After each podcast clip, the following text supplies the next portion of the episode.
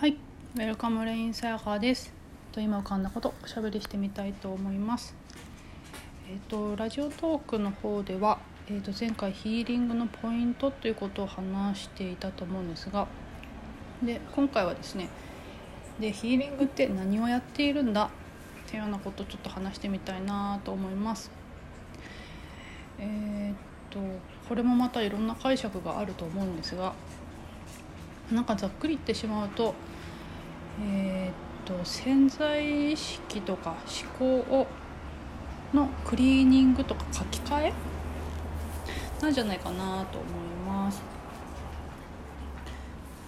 で、えー、とヒーリング以外にも例えばヒプノセラピーとかあとまあ有名なやつだとポノポノもクリーニングっていう風な言葉使ってますし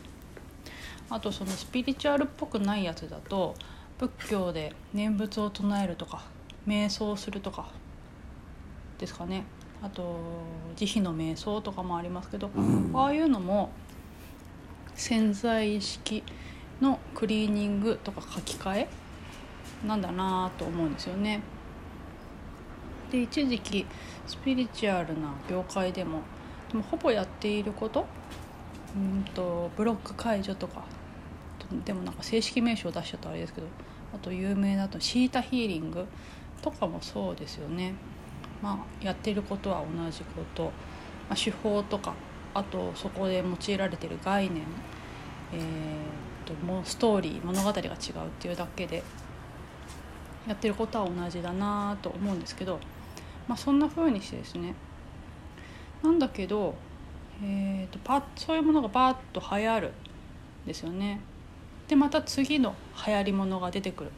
ていうのがこのスピリチュアル業界でも起きていくんですよね。でももし本当に、えー、とその何かヒーリングが決定的に何か役に立つなら何か一つの手法が、えー、と出てそれでもう完結していくはずなんですよね終わっていくはず。なんだけどこのヒーリングまあよかったけどじゃあこのヒーリングもやってみようっていうのはなんか決定的な終わりが来ないからだと思うんですよね。なのでなんかこれやってみてでもなんか飽きちゃった楽しかったけど飽きちゃったでまた次の新しい手法とか、えーと、ものに行くということが起きていくのってそれってある意味終わっていないっていうかなってことだからだと思うんですよね。じゃあ何が終わっていないかっていうところで言うとその潜在意識のクリーニングっていうところで最終的にクリーニングされるものが多分その悟りとかで言われてる自分っていう概念なんだなと思うんですよね。っていうところで言うとですね自分っていう概念が消えない限りは、えーと、そんなことが起きるですね。えー、とそうだからその占いジプシーとかスピリチュアルジプシーもそうですけどそのジプシーしているのは誰かって言ったら自分なんですよね。で自分がいる限りは何かしらの悩みや問題や、えー、受け入れられないことっていうのがあってそれをどうにかしたいどうにかしたいっていうふうにし続けるっていうその非人間でいうと探求になるわけですけどだからそのジプシーっていう状態は占いでもスピリチュアルでもあとはそういうスピリチュアルとかエネルギーとかふわふわした話じゃなくても現実レベルでも夢とか目的とかゴールとかもそうですね。その夢とかが叶えばこういう自分になれば、えーと、幸せになれると思ってそうなってみる。だけどそうなっても何か終わらない。満たされないってことが起きるっていうのはもうそれは自分っていう仕組みがもうそれだからってことなんですよねどんな自分になってもその自分がどんなに素晴らしい自分になってもどんなに夢を叶えた自分になってもその自分っていうものは何か満たされないとか何かを追い続けているエネルギーそのものだから、えーと、その自分がどんな自分になってもその自分の状態がいくら変わっても、まあ、自分ってものがある限りは終わらないってことですね。なのである意味その自分っていうものがクリーニングとかあとその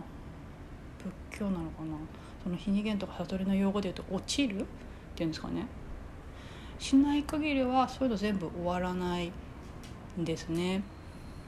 てところで言うとでもヒーリングって何やってんだっていうとあのその、えーと、思考潜在意識のクリーニング、えーと、書き換えっていうところで言うとその自分っていう概念アイデアもそこに含まれていてでそこにあるっていうかなそこにあるっていうのはなんか変なイメージもしますけどの自分っていうアイディアまたはブロックって言ったらある意味自分っていうブロックあと自分っていう思い込みっていうのも使いますね。思い込みを外すの。だからある意味自分という思い込み、えー、っていうものが落ちるとか外れるとかクリアリングされると終わるっていう多分オチなんじゃないかなと思うんですよね。って感じでなのでなんかこうヒーリングしていればなんか幸せになれるっていうのもまあ軽くなっていくとはいうのはあるのかもしれないですけどでもその自分っていうものがいる限りはいくらヒーリングクリアリングしてもですね、えーと、そういうことは起き続ける。っていうのはなぜかっていうと自分ってものがもうそれそれそのものそういう仕組み探求求める足りない満たされないっていう仕組みそのものなのでそれがある意味クリアリング落ちるってことが起きない限りは終わらないようになっているんではないかというある意味ちょっと絶望的な話をしてみたんですけど。まあなんですけどそこをですね何だろうなあそっかそういうもんなんだなっていうふうに理解するだけでもですね、まあ、なんかこうあの私はそれを前向きな諦めとかって呼んでいるんですけれど、まあ、しょうなしょうがないなってことですね。でしかもそれっていうのって自分というか自分の意思みたいなものでどうにかできることではなくってっていうかな、えーと、自由意志のなさってところですね。それも生じるっていうところでまあ全てがそうなわけですけど起きるなら起きるし起きないなら起きないっていうところなので、えー、ある意味えっと、もう遅刻するって決まっている電車の中で走っても到着時間は変わらないんですよね。もう電車に乗っていればその、えー、っと電車が連れて行ってくれる駅そして時間にちゃんとそれが到着するようになっているわけなんですねその電車に乗っちゃえば。だけどその電車でいくら焦ってもそこの電車の中でいくら走っても焦っても急いでもその電車がどこの駅に到着するかとかあといつ到着するかっていうこともあの変わらない？だったらもう電車に座ってゆっくりしてようかなってのび過ごしようかなっていう感じですかね。もう諦めるですね。あもう遅刻してるこの電車が到着しても遅刻ってのは決まっているわけなんですけどでもそこで焦ってもいくら焦ってももう到着時間変わらないので、まあ、もうじゃあしょうがないと。諦める。前向きに諦める。っていうところで、えー、とこうね落ち着いて座るっていうところはなんか座禅の座るとも似てますけどただ座るっていうなんか感じですかね。っていうような感じでですね今回は、えー、と前回ヒーリングのポイントの話をしてじゃあそのヒーリングって何してるんだっていう話ですね。でヒーリングっていうとなんかスピリチュアル業界だけのものみたいだけどでもあちこちでそういうふうに行われてることってやってることとしては同じでってことですね。と解釈しておりますっていうような話です。はい、そんな具合で本日もおしゃべりさせていただきありがとうございました。ウェルカムレインセカでした。